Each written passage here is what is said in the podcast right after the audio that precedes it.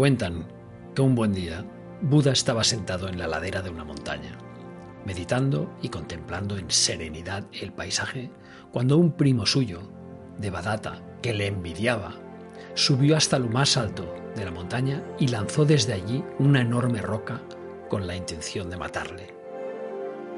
Sin embargo, Devadatta erró en su intento y la pesada roca aterrizó con estrépito junto a Buda, interrumpiendo su meditación pero sin hacerle daño.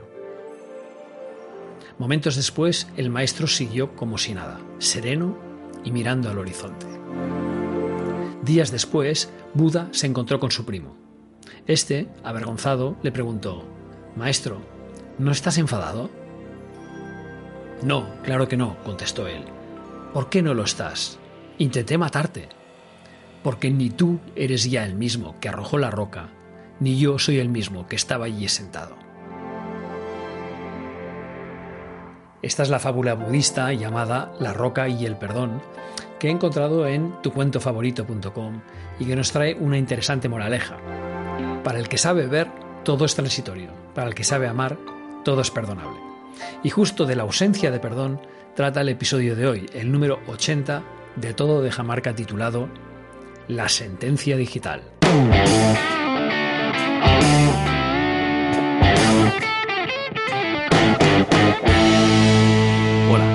Soy Guillem Recolons y te doy la bienvenida a Todo de Jamarca, tu podcast de marca personal. Y por si es tu primera vez, te cuento que este podcast trata de marca personal, de su proceso de gestión, lo que conocemos como personal branding, de relato personal, comunicación personal, propuesta de valor y todo, todo, todo lo que nos ayude a conocernos mejor, diseñar nuestra estrategia y nuestro plan de visibilidad.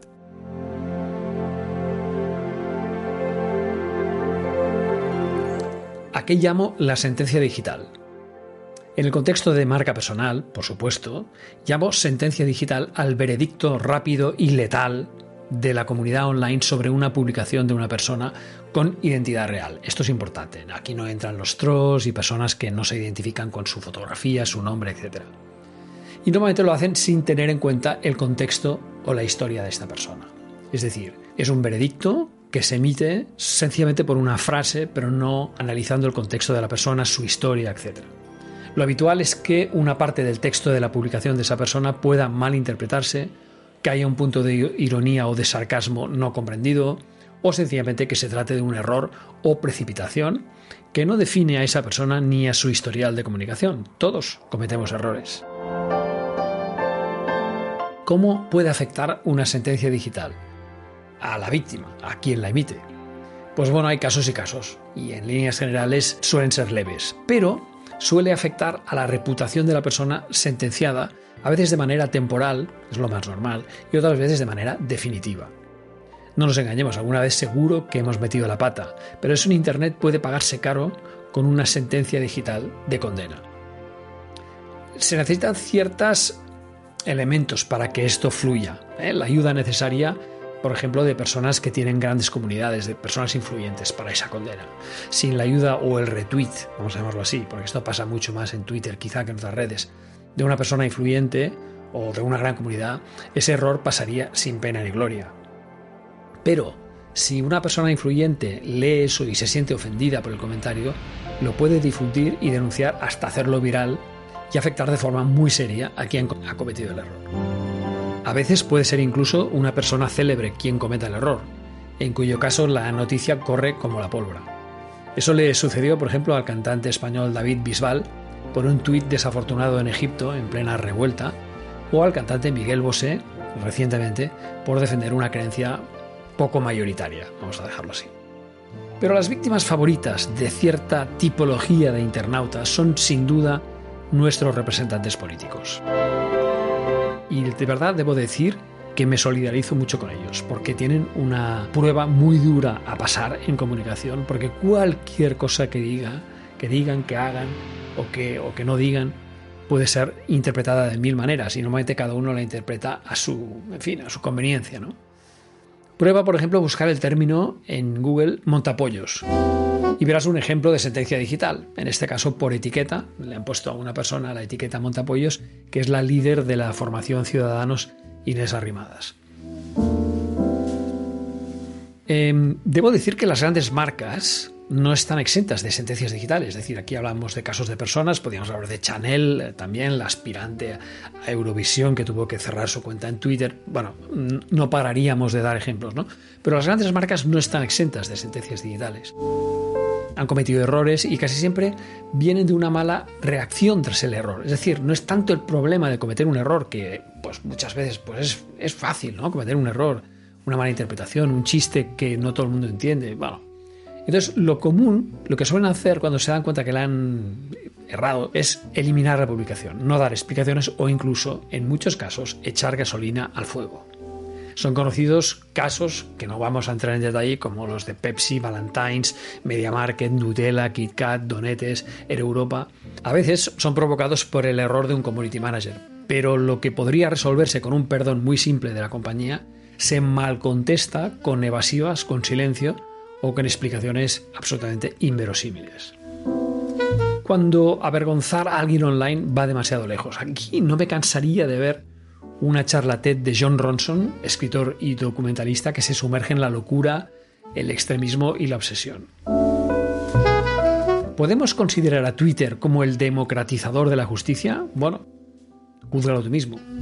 Twitter da voz, es cierto, a los que no la tienen. Es una forma de hablar y devolver el golpe a la injusticia percibida. Pero a veces, dice John Ronson, las cosas van demasiado lejos.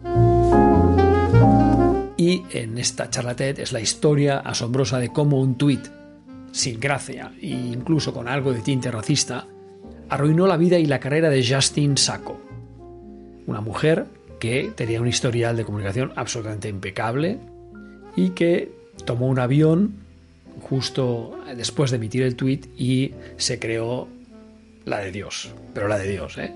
Os aconsejo mucho ver la charla, la dejo en las notas del, del podcast. Ronson muestra cómo los internautas pueden terminar comportándose como una turba y sostiene que es hora de pensar, repensar cómo actuamos online hay una frase que dice durante la charla, dice, estaba tumbada en el suelo y seguíamos pateándola. ¿no? Es una frase que define muy bien esa idea de que tras una sentencia digital es muy difícil, muy difícil levantar el vuelo. Dale un vistazo, yo creo que explica muy bien la idea de que nos cuesta mucho perdonar una vez se ha emitido una sentencia digital, por más que se deba un error que cualquiera podríamos cometer. Son 17 minutos de vídeo, merecen la pena y repito, te dejo el enlace en las notas. Por cierto, si quieres ir más lejos, indagar un poquito más, puedes leer el libro del mismo autor, John Ronson, Humillación en las redes, que el título original es So You Been Publicly Shame. ¿eh? Mm, dice, pues tú has sido públicamente avergonzado. Y para acabar, y con respecto al derecho al perdón, es una opinión muy personal, ¿eh? pero pienso que las condenas deben llegar por lo que hacemos más que no por lo que decimos.